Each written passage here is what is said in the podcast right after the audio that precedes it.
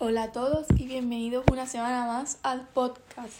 No es una semana más, es la misma semana, no sé por qué he dicho eso, pero bueno, yo creo que ya lo tengo interiorizado cada vez que pongo esto, pero bueno. Va a haber dos... Bueno, yo creo que lo, comen... ¿Lo comenté? Sí, puede que sí. Lo comenté en el, en el anterior episodio que me, me gustaría hacer dos episodios esta semana. Así que aquí estamos, hoy es sábado, esto va a salir el domingo. Y como en todos los en todos los episodios que he estado haciendo recientemente, vamos a hacer como un recap de la semana. Estoy pensando, ha ido bien, ha ido bien, la semana ha ido bien. Eh, menos ahora. ¿Por qué? Porque me duele mucho la espalda, pero ya está. Y ha ido bien, me he entretenido, he salido, he estudiado, no he estudiado. Y la verdad que yo pensaba que en Semana Santa iba a hacer un montón de cosas, pero un montón que iba a estudiar, no sé qué, no sé, que iba a estudiar muchísimo. No, no he estudiado muchísimo. He estudiado yo creo que lo suficiente. Yo por las, ma- las mañanas la he aprovechado, que eso es importante. Digo yo. Por la tarde he salido. Mm, Así que, la verdad que bien. Mm, Ya está, la verdad. No hay más de mi semana. He ido al dentista. Y ya está. Eh, no he hecho más nada. Ahí, pues, me, sa- me salen TikToks. Esto me acaba de venir a la mente. Me salen TikTok de. Ay. No eres andaluza si no sales en Semana Santa a tomar el sol. Mira, guapa. Aquí hace un levante, un viento. A mí no me apetece estar afuera. No me refiero, no, a mí no me, apete- no me apetece salir al jardín y tomar sol. No, porque hace mucho viento. Y no me apetece. No sé dónde vivirá esa persona. Porque que no me ha salido uno, me han salido varios. Pero expreso toda mi alegría hacia, hacia esa persona que no tiene que vivir con viento. Yo sí. Bueno, y ahora damos. Bueno, también me estoy leyendo el libro de Midnight Library, que yo me lo quiero terminar en Semana Santa. Quedan dos días de Semana Santa y voy por la página 201 de. Me queda poco. De 288. Esto me lo termino yo hoy. Me lo quiero terminar. vamos. Y empezar ya el siguiente, que creo que va a ser alguno de Elizabeth Benavent. Pero yo me quiero. Tengo dos de Elizabeth Benavent, porque Beta Coqueta es mi favorita. ¿No? Tengo dos. Y un cuento perfecto me lo quiero dejar para verano. Porque me da esa vibe de que va a ser para verano. Entonces, pues me leeré el otro, que no me acuerdo de qué va. No, no me acuerdo cuál es. Yo sé que la, es, es naranja. Y tiene un, una caravana en la portada. No me acuerdo de más. Así que, eso. Me, me, hoy termino el libro sí o sí. Y también voy a estudiar química. Algo es algo. Voy a hacer problemas. Bueno. Vamos a empezar por el tema de la semana, ¿no? Esta semana, bueno, esta semana no, el tema de la semana no, el tema del, del episodio. En este episodio quiero hablar de lo infravalorada que está la cultura. Vamos, yo en un principio iba, eh, hice este episodio hablando sobre lugar, los lugares que están sobrevalorados. Algunos lugares están sobrevalo- sobrevalorados y se visita siempre los cuatro cosas y no se ve más de ello. Vale. Y me llevé, a lo mejor el podcast era de, de 30 minutos. Pues me hablé, estuve hablando 20 de lo infravalorada que estaba la cultura. Y digo, pues para eso hago un episodio que solo trate de eso y, que- y ya está. Entonces aquí estoy, hablando de lo infravalorada que está la cultura. Primero, ¿por qué pienso eso? Porque eh, yo creo que la música no está. La música, que así al, fin y al cabo sigue siendo cultura, ¿eh? está infravalorada en distintos aspectos, ¿no? Porque la música que es cultural, por ejemplo, aquí a lo mejor, depende de los sitios, hay un tipo de música u otra, está explotada en otros aspectos, porque a España se le conoce por el flamenco, pero en España hay otro tipo de... Está también la rumba catalana, se está llevando mucho el pop, el reggaetón, pero el reggaetón está sobreexplotado. Y el pop. No sé si, me estoy explicando bien. Pero claro que todo va como con, con Hola, ¿no? Que en un momento está súper, súper... Se escucha un montón, pero después no se escucha nada, que yo creo que así es como va todo, ¿no? Y por, por, ahora yo pienso que al menos en nuestra generación lo que, se más, lo que más se escucha es reggaetón y pop y están sobreexplotados. Yo me canso de vez en cuando de escucharlo. Y a lo mejor prefiero escuchar otra cosa. ¿Y el qué? Pues ahora mismo no se me ocurre nada. Pero lo que es nada. Pero, no sé, intento escuchar. Intento que mi. Mi, mi Spotify es muy random puede ir de Taylor Swift a Bad Bunny y en medio está Melendi. Así es. O es que no, eh, de esto flamenco. Uh, no me acuerdo el nombre. Pero, ¿qué puede haber de esto? ¿No? Y eso es lo que yo pienso que no. Ay, que la gente va a un tipo de música así. Y es lo que toma y ya está. Después, el teatro está infravalorado. La gente no va al teatro. pero están súper guay el teatro, a mí me gusta bastante. ¿Que he ido a cuatro obras de teatro en mi vida? Sí. Pero esas cuatro veces me han gustado. Y sobre todo voy a musicales, porque me gustan mucho los musicales. Fui a West Side Story y estaba genial. Me encantó. Eh, es que no entiendo cómo una persona puede cantar, bailar, actuar toda la vez. Y yo hablo y me canso. Esa persona tiene que tener una preparación física de una manera. Yo pienso que el teatro está infravalorado, que la gente no va lo suficiente al teatro, que va cuando hay algo muy top. Cuando va un cantante. Yo pienso que la gente va al teatro cuando va un cantante ese teatro. O cuando, por ejemplo, hay una obra de teatro muy, muy conocida o un ballet muy conocido. Porque al ballet de El... ¿Qué fui yo? El lago de los cisnes había bastante gente. Bastante. Y tú dices, vale, pero porque es un ballet muy reconocido. Pero hay ballets que no son reconocidos. Tan reconocidos que están geniales. Cuando yo solo he ido a el lago de los y al cascanueces. ¿Que me gustaría ir a ver el Quijote? Sí. Que también es reconocido. También. Pero bueno, no pasa nada. Después, yo pienso que los museos es lo que está más infravalorado.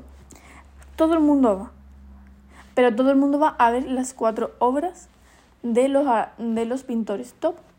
Todo el mundo va a ver en el, museo, en el Louvre eh, em, la, el Leonardo, no sale, la Mona Lisa de Leonardo, que es lo más famoso, y ahora mismo no caigo en otra que haya así en, en el Louvre. Después en el, en el de Londres, todo el mundo va a ver los, los girasoles de, de Van Gogh pero lo que no sabe la gente es que hay un montón de girasoles que, que hizo Van Gogh y están por todo el mundo. Entonces tú dices, ¿cuál es el primero? No se sabe. Porque no se sabe. Pero es como que puede haber cinco o seis girasoles. Y todo el mundo va al de Londres y el de Londres está súper masificado. Y a lo mejor te vas a, a Holanda, ¿no? A Amsterdam, que hay un museo solo de Van Gogh. Y eh, el cuadro de los girasoles apenas tiene gente. Y todo el mundo está pues a lo mejor en la habitación. Y ya no me acuerdo más que había en ese museo. la verdad, así de conocido. Era la habitación y girasoles. Y, y eso, los girasoles apenas había personas. O en el Museo del Prado solo se va a las meninas a... Otra vez se me olvida cómo se llama esto. Paraíso. Voy a buscarlo. El que es de... de... ¿Cómo se llama? Del Bosco. El Jardín de la Delicia creo que se llama. Él. Lo voy a buscar. Exacto, el Jardín de las Delicias. De Bosch. ¿Eh? De El Bosco. Ah, no, el Bosco no. Espérate. Es el Bosco, es el Bosco. Vale, entonces lo he dicho bien. Eso, el Jardín de las Delicias. Eso está siempre. Hay gente. Al igual que el de CEU comiendo a su hijo. Siempre hay gente los cuadros casi todos de Velázquez, que Velázquez era un pintor de la familia real española, ahí siempre hay gente, o sea, las meninas de... Voy a mirar otra vez si las meninas, es que no, mirar otra vez no, pero voy a buscarlo porque a lo mejor estoy metiendo la pata y es de Goya. No me acuerdo. Eh, las meninas de Velázquez. Y ahora Goya, ¿qué hizo? Yo de esto no me acuerdo. Ay, por favor. Goya que pintó. Ah, mira. Ah, es Saturno devorando a su hijo. Ah, y la familia. Es que ah, tanto Goya como Velázquez fueron pintores de la familia real de la británica, no española. Y la maja desnuda, la maja vestida, el 3 de mayo, el 2 de mayo son, son de Goya. Y de Velázquez es casi toda la familia real. Sí, recuerdo bien. Velázquez. Vamos a ver, sí. Mm, sí. La mano metida en el pecho, es que ya no me acuerdo de nada. ¿eh? El hombre de la mano metida en el pecho.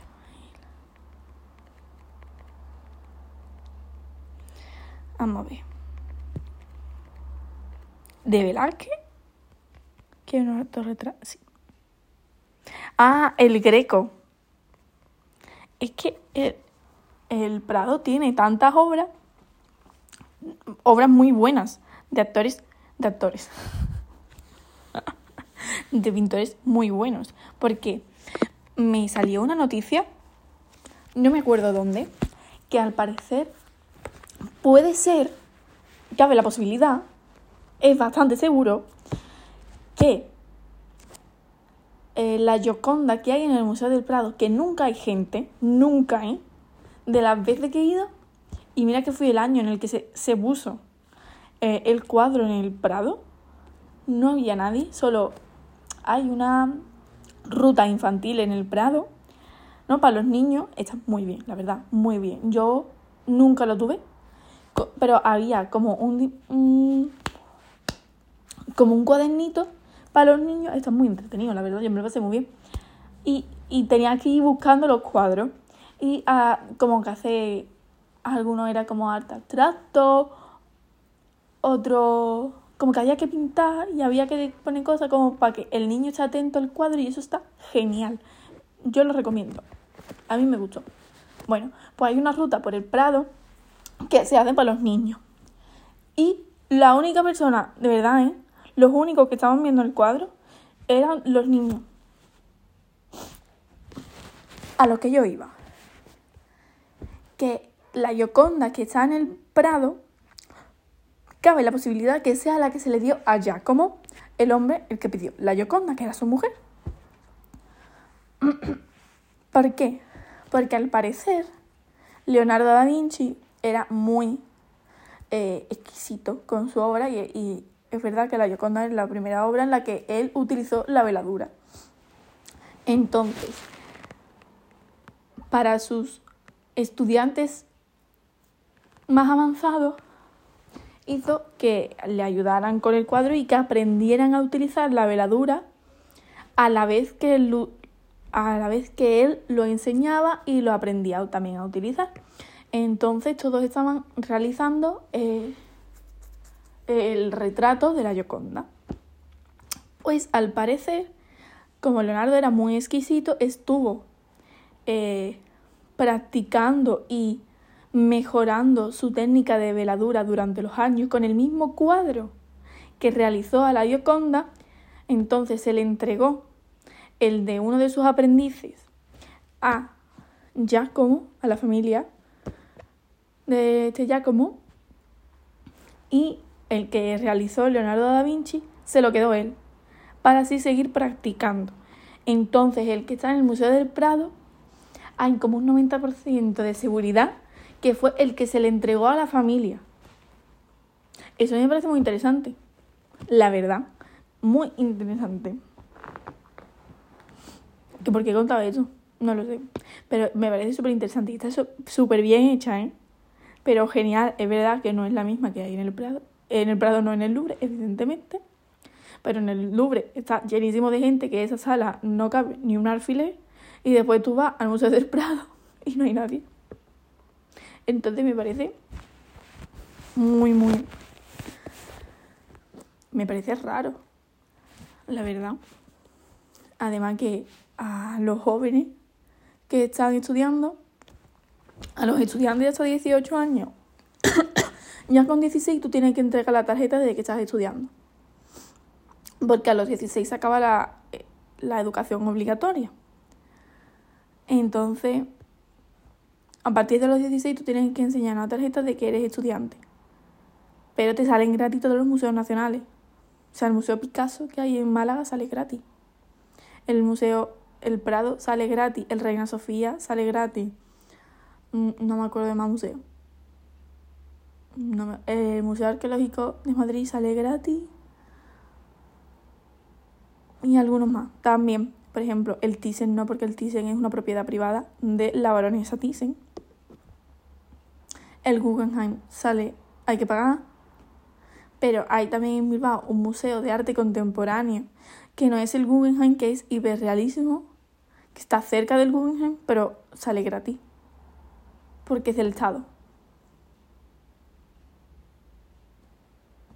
A mí eso, ese museo me pareció muy interesante. Mira, yo no he entrado, mira, en el en el Guggenheim nunca he entrado.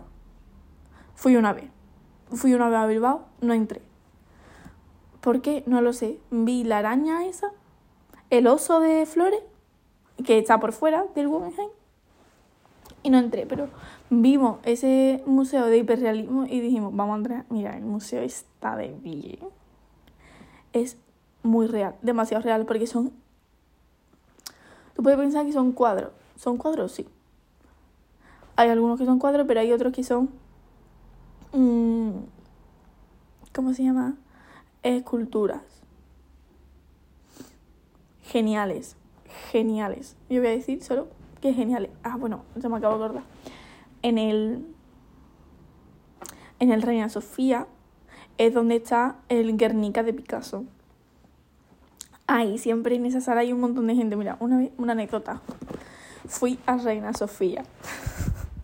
No, el Guernica, para que no lo sepáis, en blanco y negro. Pues mi padre pensó que era en color y dijo, este no es el verdadero, ¿no? Porque tiene que estar en color. Mira, yo no me reí más. No es en color, es en blanco y negro.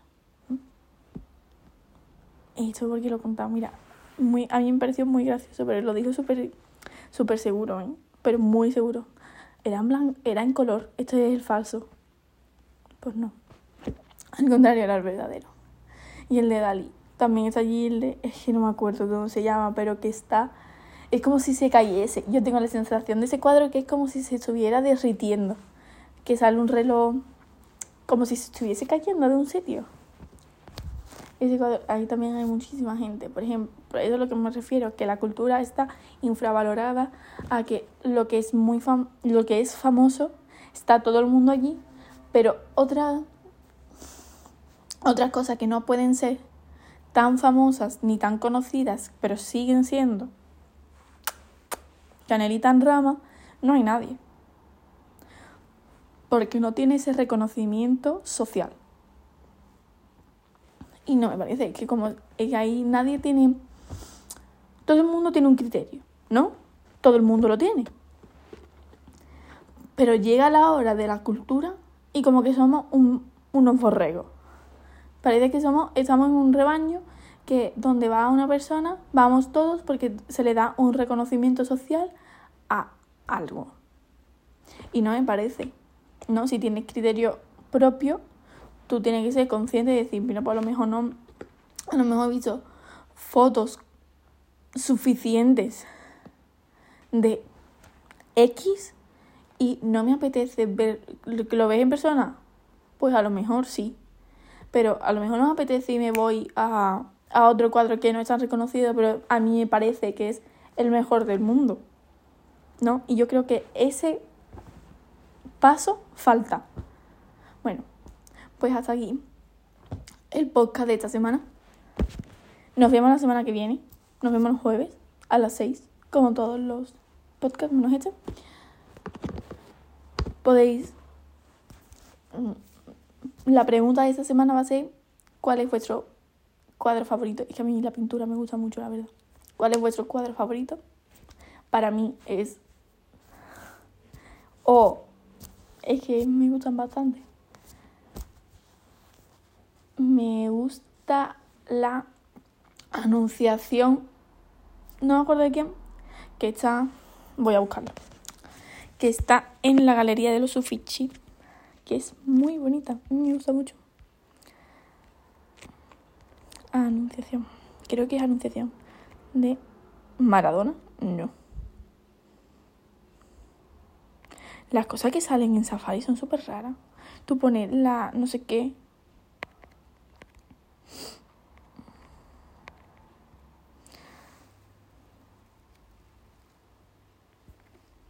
La anunciación. Eh, ¿Pero de quién es? De, ah, de Leonardo da Vinci. Perfecto. Pues ese. Ese me gusta mucho. Es un cuadro que me gusta bastante. Me parece, no sé, me encanta. Pues ese es mi cuadro favorito.